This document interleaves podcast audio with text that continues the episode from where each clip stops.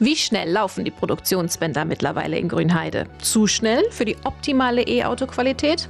Zumindest scheinen einige frische Besitzer nicht ganz so zufrieden mit der Verarbeitung ihrer Teslas. Schiefe Scheinwerfer sind im Gespräch, viele kleine Kratzer. Wir haben beim Autopubs nachgefragt, was das zu bedeuten hat und bei jemandem, der mit seinem bzw. ihrem neuen Tesla ziemlich zufrieden ist. US electric car maker Tesla plans to invest up to 4 billion euros. So was sieht man hier auf dem Dorf sonst nicht. Ganz so groß habe ich mir nicht vorgestellt. Also ist schon gigantisch, was sie da gebaut haben. Tesla has decided to make Berlin the home of its first European Tesla macht uns als Land spannender und Das interessanter. Oberverwaltungsgericht Berlin-Brandenburg gab einem Antrag von Umweltschutzverbänden nur Die Hoffnung stirbt an der Stelle zuletzt. macht unendlich Ramba Samba. Giga Grünheide. Tesla in Brandenburg. Herzlich willkommen zu einer neuen Folge von Giga Grünheide. Mit dabei sind Philipp Barnsdorf, Hallo. Martin Kraus. Hi. Beide im Studio Frankfurt und ich bin zugeschaltet aus dem fernen NRW, Franziska Hoppen. Und uns interessiert heute, wie schnell läuft die Gigafactory 4 jetzt wirklich? Können die Autos mit dem Qualitätsmerkmal Made in Germany mithalten? Und was sagen die ersten Kunden, nachdem sie ihre Brandenburger Teslas jetzt schon mal einweihen konnten? Dazu gleich mehr. Erst wie immer ein Update. Und das kam diese Woche unter anderem aus den USA, denn die Gigafactory Texas hat eröffnet.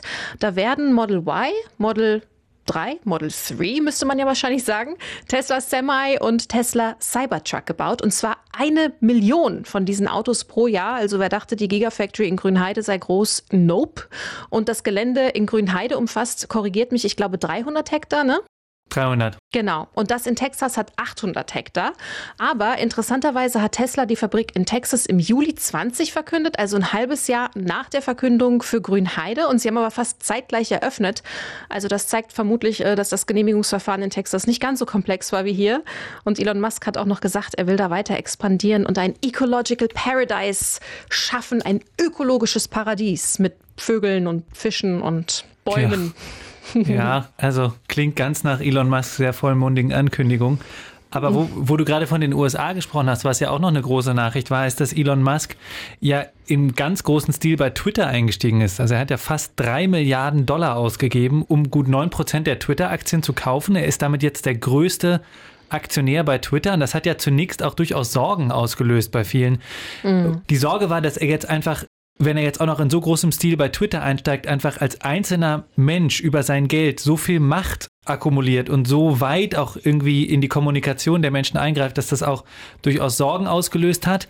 Ein bisschen beruhigt haben sich die Gemüter jetzt, glaube ich, weil er nach neuesten Meldungen nicht dem Aufsichtsrat beitreten wird, sondern einfach nur normaler Aktionär bleiben will. Aber ähm, ja, wird auf jeden Fall spannend zu gucken, was da noch bei rauskommt. Vielleicht will er einfach nur ein bisschen spekulieren, wobei der reichste Mensch der Welt das wahrscheinlich auch nicht so nötig hat. Aber gut, wir beobachten das weiter. Was ist denn diese Woche noch so passiert in Grünheide und bei Tesla? Philipp, ist dir was zu Ohren gekommen? Na, also einmal darf man nicht vergessen, ne, die Fabrik arbeitet jetzt, aber das Ganze ist schon noch nach wie vor eine Baustelle auf eine Weise. Also da steht diese Batteriefabrik, das ist nach wie vor nur so ein Betonrohbau, da drehen sich die Kräne, die Bauarbeiter krabbeln darauf rum. Es wird gerade noch so eine, also werden so Asphaltstraßen gebaut zwischen den ähm, Werkshallen. So, also es ist immer noch ganz viel Sand und Schotter überall zu sehen.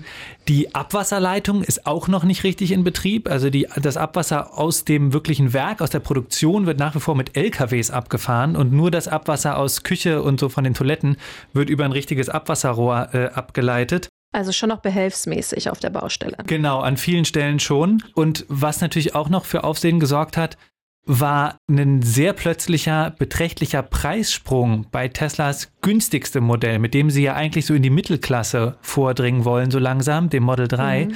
Das kostet jetzt 7000 Euro mehr, liegt bei fast 50.000 Euro.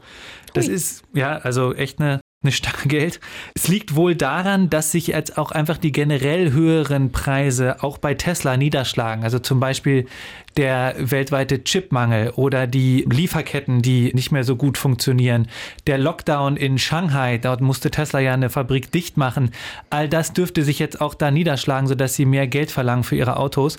Da ist jetzt auch wichtig die Fabrik, die du schon erwähnt hast, denn auf der einen Seite ist Shanghai, die Fabrik in Shanghai ja gerade zu wegen Corona, auf der anderen Seite haben sie jetzt gerade diese neue riesige Fabrik eröffnet in Texas.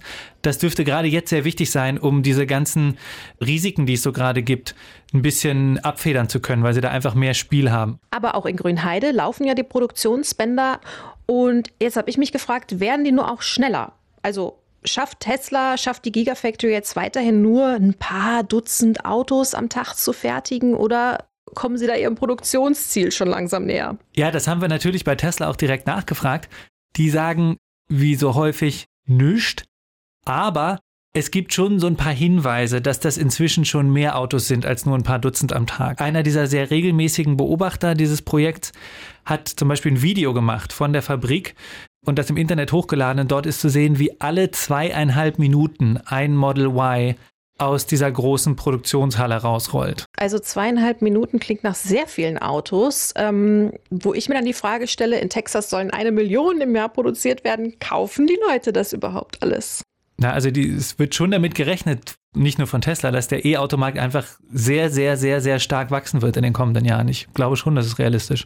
Ich äh, finde auch, das zeigen die Wartezeiten. Also mittlerweile, äh, wir wissen ja, in Grünheide wird das ähm, Model Y Performance ähm, produziert und allein dort hat sich in den vergangenen Wochen seit der Eröffnung die Wartezeit regelmäßig nach hinten verschoben und liegt mittlerweile bei Juli. Also da scheint die Nachfrage schon vorhanden zu sein. Ja, und wenn man aber mal diese zweieinhalb Minuten jetzt ein bisschen äh, damit rumspielt, das zum Beispiel hochrechnet und sagt, dieses Tempo schaffen Sie 24 Stunden am Tag, sieben Tage die Woche, dann sind Sie bei gut 200.000 Autos im Jahr. Das ist ja nach wie vor nur die Hälfte, nicht mal von dem, was Sie da eigentlich schaffen wollen, nämlich eine halbe mhm. Million im Jahr. Ähm, und dahin ist der Weg dann halt schon noch ein ganzes Stück. Da muss zum Beispiel eine komplette zweite Produktionsstraße gebaut werden. Also alle Roboter, Gigapressen und was sie da alles haben, muss alles nochmal dahingesetzt werden. Und dann wird es natürlich auch noch darauf ankommen, dass sie da ja einfach in Grünheide eine wesentlich höhere Fertigungstiefe anstreben, als sie da im Moment haben. Das klingt sehr bürokratisch. Was ist eine Fertigungstiefe? Ja, das klingt bürokratisch. Aber ähm, ich versuche es mal zu erklären. Es geht einfach darum, je mehr Teile eines Autos du an diesem Ort herstellst, desto größer ist die Fertigungstiefe in dem Werk. Und es ist jetzt zum Beispiel so, dass zum, also um mal ein Beispiel zu nennen, die Stoßdämpfer, die werden noch von außen zugeliefert. Genau wie viele andere Teile. Das Wichtigste ist die Batterie, denn die Batteriefabrik in Grünheide ist ja noch nicht fertig. Die Batterien kommen derzeit noch von außerhalb. Die will Tesla in Zukunft auch in Grünheide herstellen und eben dadurch eine größere Fertigungstiefe erreichen. Auch das wird sich erst in den kommenden Monaten einstellen. Verstehe. Jetzt reden wir ja im Rahmen unserer Recherchen nicht nur mit Tesla, sondern auch mit anderen Playern, mit Politikern, mit Experten, mit Anwohnern. Aber wer immer so ein bisschen zu kurz kommt, das sind die Tesla-Fahrer selbst, obwohl sie ja diejenigen sind, die die Autos fahren und am ehesten berichten können, wie die Brandenburger Teslas jetzt wirklich sind. Und deshalb freue ich mich total, dass du, Martin, einen beziehungsweise eine der wenigen First Owner, also der ersten Besitzerinnen für ein Interview getroffen hast. Das wollen wir uns jetzt gleich mal anhören, eine gekürzte Version davon. Stell uns doch mal vor, wen genau du getroffen hast. Ja, ich habe mich tatsächlich mit einem der wirklich First Owners im wahrsten Sinne des Wortes getroffen, denn sie hat das zweite in Grünheide produzierte Auto direkt von Elon Musk selbst in Empfang genommen und es handelt sich um äh, Antje Wotniok. Sie mhm. ist 49, kommt auch aus unserer Region, nämlich sie wohnt mit ihrem Mann und Sohnemann in Berlin, dort in Köpenick. Und naja, sie ist eigentlich die idealtypische Tesla-Fahrerin. Sie fährt vorzugsweise Kurzstrecken. Sie hat ein eigenes Haus mit Garage und Photovoltaikanlage, so dass sie halt auch immer wieder ihr Auto selbst äh, ja aufladen kann, also vor Ort. Und sie ist Wiederholungstäterin, denn sie hatte auch schon 2019 einen der ersten Tesla Model 3, die in Deutschland erhältlich waren, tatsächlich abstauben können. Und jetzt hat sie tatsächlich mit dem Delivery Day ein ganz besonderes Auto in Empfang genommen. Und sie hat dir sehr viel erzählt über diese beiden Autos und warum sie das Ganze macht. Und jetzt hören wir mal rein. Am 22. März war ja der sogenannte Tesla Delivery Day, mhm. wo die ersten Autos äh, rausgegangen sind. Sie waren mit dabei. Wie haben Sie denn den Tag erlebt? Also wie ist es abgelaufen? Erzählen Sie einfach mal ein bisschen. Ja, wir starteten eigentlich mit einer Werksbesichtigung was wirklich sehr, sehr beeindruckend war, wenn man erstmal mit dem Bus an dieser großen Fabrik, an dieser Halle entlang fährt, die äh, ja schon kein Ende zu nehmen scheint und dort dann Eintritt, also ich habe das mit mehr, mehr Schmutz verbunden und mehr, mehr Geräuschen und äh, mehr Gerüchen. Also es war wirklich äh, sehr sauber. Man hat aber auch gesehen, äh, dass wirklich da noch viel, viel Platz nach oben ist, äh, viele freie Flächen.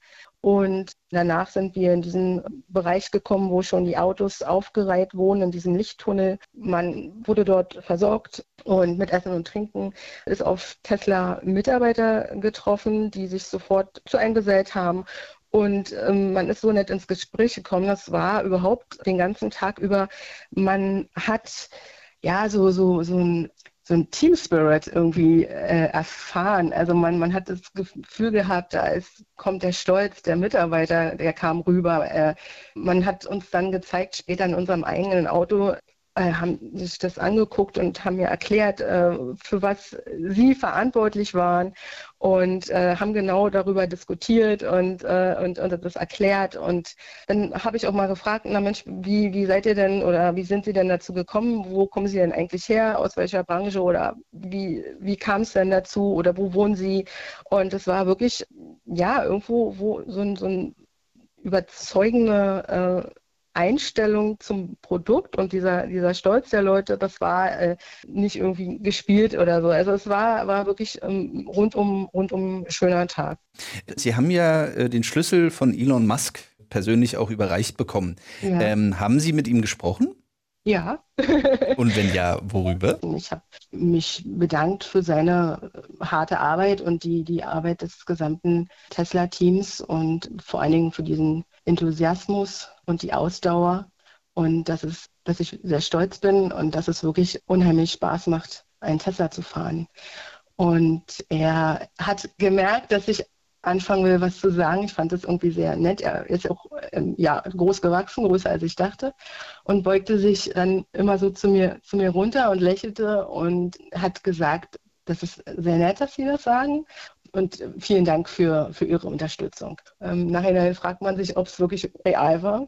Das werde ich, glaube ich, nicht vergessen. Jetzt haben Sie ja das Auto schon ein paar Tage. Sind Ihnen denn äh, irgendwelche positiven oder auch negative Erfahrungen, äh, also äh, haben Sie positive oder negative Erfahrungen da gemacht, die erwähnenswert sind? Also ich bin da zufrieden. Wie erwartet das Auto. Wenn man Tesla fährt, man hat dieses Autothema äh, scheint besonders in Deutschland habe ich das Gefühl ähm, ein bisschen ja, sehr hoch emotional zu sein. Und man bekommt, was ich am Anfang nicht dachte, doch relativ äh, ab und zu negatives Feedback. Ja, es existieren Vorurteile, Ablehnungen, Ängste etc. Ich weiß nicht, äh, Leute sind halt uninformiert oder äh, es sind auch Falschinformationen im Umlauf und äh, es ist wirklich manchmal sehr interessant. Also es war gerade gestern auf dem Parkplatz. Es kommen halt auch Leute auf einen zu und fragen, wie ist es denn? Und äh, kann ich mal reingucken? Und da bin ich gerne bereit und es macht mir unheimlich äh, Spaß, ähm, da so ein bisschen Aufklärungsarbeit äh, zu leisten. Aber man erlebt halt auch Leute, wo man dann halt einfach mal einen sehr negativen Spruch bekommt. Ich dachte eher, dass man sagt, Mensch, toll, innovativ, was Neues, ihr geht den Schritt. Und das ist halt nicht der Fall. Was sind denn das für negative Dinge, die Sie sich da anhören müssen? Ähm, ja, ihr unterstützt ja die Kinderarbeit oder äh, habt, habt ihr euch schon, schon ein Loch im Garten gegraben, wo ihr dann den Akku äh, äh, lassen könnt? Da hat man das Gefühl, das sind so diese Schlagzeilen, werden dort nur wiedergegeben, ohne weiter nachzudenken oder vielleicht mal zu recherchieren. Und, ähm, das sind schon, schon so Sachen, die dann ankommen. Hm. Ja, und da hat man das Gefühl, dass man als Tesla-Fahrer ja doch da so ein bisschen im Fokus steht. Ja, also vor allem jetzt natürlich mit der Eröffnung des Werkes. Also dazu muss ich noch sagen, es ist ähm, sicherlich, ähm, wenn man jetzt ein Tesla-Fan ist, so wie ich, ist es natürlich irgendwo eine, eine, interessante und coole Geschichte, dass ich sage, okay, ich wohne da 25 Minuten von diesem Werk weg. Aber ich muss auch sagen, ich kann oder ich habe auch Verständnis für die, für die Anwohner dort weil ich lebe hier in Köpenick äh, in der äh, Einflugschneise des Flughafens, des BER. Und ich kann mich auch noch an die Tage erinnern, wo wir dagegen angekämpft haben, diese Entscheidung, äh, den, den BER äh, dort zu bauen, wo er jetzt ist. Dieses Unverständnis und diese Ohnmacht, die wir, die wir hatten. Und da möchte ich diesem Hype um Tesla und, und äh, möchte ich diese Ängste, diese Sorge der, der Bevölkerung oder der Bewohner in, in, in der Umgebung, möchte ich ihnen auf keinen Fall absprechen. Kommen wir aber trotzdem nochmal zurück zu Ihrem Auto. Sie haben ja gesagt, Sie sind mehr oder weniger schon Tesla erfahren, haben ein mhm. Model 3 gehabt. Ähm, gibt es denn am Model Y beim Feature oder in, in, der Aufteilung der Anzeigen, also gibt es denn etwas, was Sie trotzdem stört, was Sie sich vielleicht anders gewünscht hätten? So spontan fällt mir da nichts ein, wenn man Tesla erfahren ist findet man sich unheimlich schnell zurecht. Wenn ich jetzt an, an meine Mutter denke oder so, dann würde ich schon denken, dass es wirklich erstmal schwierig ist, anfangs ähm, oder auch mit der App, diese Möglichkeiten, die man dort hat, ja zu verstehen und, und auch zu, zu, zu nutzen. Oder andersrum, gibt es etwas, was Sie ganz besonders toll finden, was das Alleinstellungsmerkmal so eines Teslas in irgendeiner Weise äh, für Sie perfekt widerspiegelt? Ich würde es eigentlich ausweiten auf, auf die Elektroautos. Ich bin nur einmal kurz den ID3 gefahren, aber es ist dieses Auto zu fahren, es hört sich vielleicht komisch an, das ist ein bisschen wie Schweben. Diese Ruhe, diese Stille und auch dann wiederum muss ich ehrlich gestehen, diese Entscheidung zu Tesla hin war natürlich auch diese Neugier oder dieses Interesse an, an dieser Leistung und an dieser Geschwindigkeit. Das muss man ganz klar sagen. Sie haben sich ja ein bisschen auch so angehört, als wären Sie tatsächlich ein sehr nachhaltiger Mensch oder würden gerne versuchen, äh, auch bewusst nachhaltiger in ihrem Leben zu leben. Was müsste denn Ihrer Meinung nach äh, unternommen werden, um mehr Menschen von E-Mobilität und E-Autos wie zum Beispiel dem Tesla Model Y zu überzeugen? Das ist, glaube ich, ein ganz langer Prozess. Wir werden noch ewig mit den, mit den Verbrennern fahren und ähm, es kommt ja nicht alles äh, von heute auf morgen. Aber ich denke mal, das wird langsam einfließen auch in, in, in die Bevölkerung, auch gerade die, die junge Generation. Das ist wirklich witzig, wenn ich mit dem Auto unterwegs bin, wie viel junge Leute und ich möchte sagen Kinder sich umdrehen und auf mein Auto zeigen. Dann äh, tuscheln oder, oder man, man sieht es förmlich an ihren Lippen. Oh, guck mal, da ist ein Tesla. Also ich denke mal, da wächst schon irgendwo eine, eine andere Generation ähm, dann damit auf die dort viel offener ist und da auch ähm, in, in der Richtung anders agieren wird.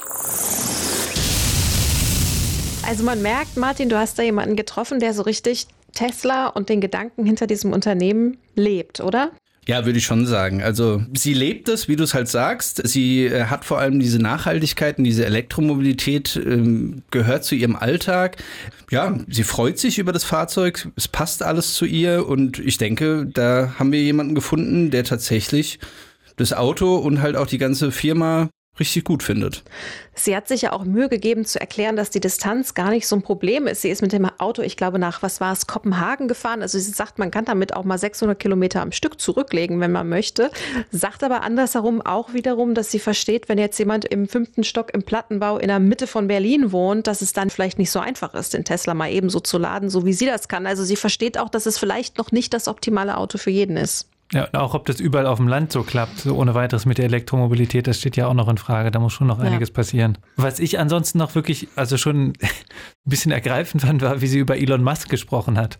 Also mhm. wirklich so dieser, dieser großgewachsene Musk, der sich dann so zu ihr runterbeugt und lächelt und was Nettes zu ihr sagt, so ein bisschen wie so ein, wie so ein, fast wie so eine Erlöserfigur.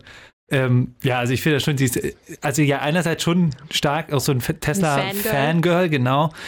Umso netter fand ich es aber, dass sie sie gleichzeitig auch Verständnis aufgebracht hat für die Kritiker vor Ort und sich da durchaus ja auch ein Stück in die hineinversetzen konnte. Das fand ich, fand ich durchaus sympathisch. Mhm. Apropos Kritiker, Jetzt ist sie ja jemand, der mit der Qualität ihres Autos sehr zufrieden ist, aber das sind ja nicht alle Kunden der Gigafactory in Grünheide so.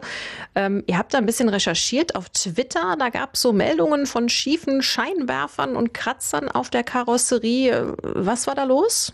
Also ich habe da jemanden gefunden auf Twitter, der hat Fotos gepostet von seinem neuen Tesla aus Grünheide auf dem war zu sehen, wie die Spaltmaße sich ändern. Also die Spaltmaße, das ist so ein bisschen so eine der Kriterien für so Autonerds, wie man so die Fertigungsqualität beurteilen kann. Das sind so die Spalten zwischen zum Beispiel Tür und dem Rest der Karosserie oder Kofferraum mhm. und dem Rest der Karosserie. Wenn diese Spalten nicht immer gleichmäßig groß sind, sondern mal ein bisschen breiter, mal ein bisschen schmaler sind, dann ist das so ein bisschen ein Zeichen dafür, dass da bei der Fertigungsqualität noch nicht alles so ganz perfekt funktioniert. Okay, und was ist dran an der Kritik? Ist Tesla da einfach ein bisschen schlampig oder war das ein Versehen? Na, das haben wir uns auch gefragt, zumal es ja bei Tesla auch in der Vergangenheit immer mal wieder äh, Probleme gab mit der Fertigungsqualität. Und was das jetzt hier speziell in Grünheide bedeutet, das haben wir Ferdinand Dudenhöfer gefragt. Der ist ja ein. Den äh, Autopapst. Genau, also der ist ja durchaus sehr umtriebig und oft in den Medien zu sehen als Autoexperte.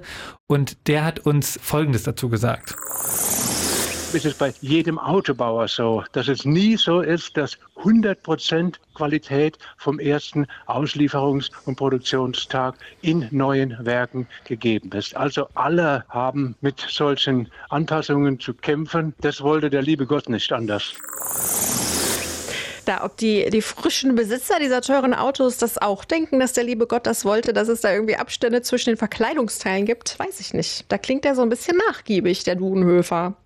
Oder hat er recht? Ja, also man wird mal gucken müssen, was da rauskommt. Ne? Also ob sich da herausstellt, dass diese kleinen Produktionsfehler vielleicht da doch nicht so klein sind und Leute am Ende ihre Autos sogar zurückgeben. Das wird sich dann jetzt zeigen. Bisher haben wir von solchen Fällen noch nicht gehört. Aber ja, also man muss einfach sehen, am Anfang ist es schwierig, da sind ja immerhin hunderte Roboter am Werk, die müssen alle perfekt harmonieren und zusammenarbeiten. Das dauert normalerweise mehrere Monate, bis sich da diese Abläufe wirklich so eingeschliffen haben, dass da eine durchgehend hohe Qualität rauskommt. Ist halt die Frage, ob die deutschen Autonerds da so lange warten können. Die wollen ja Made in Germany Qualität, wie sie es kennen von Mercedes oder so.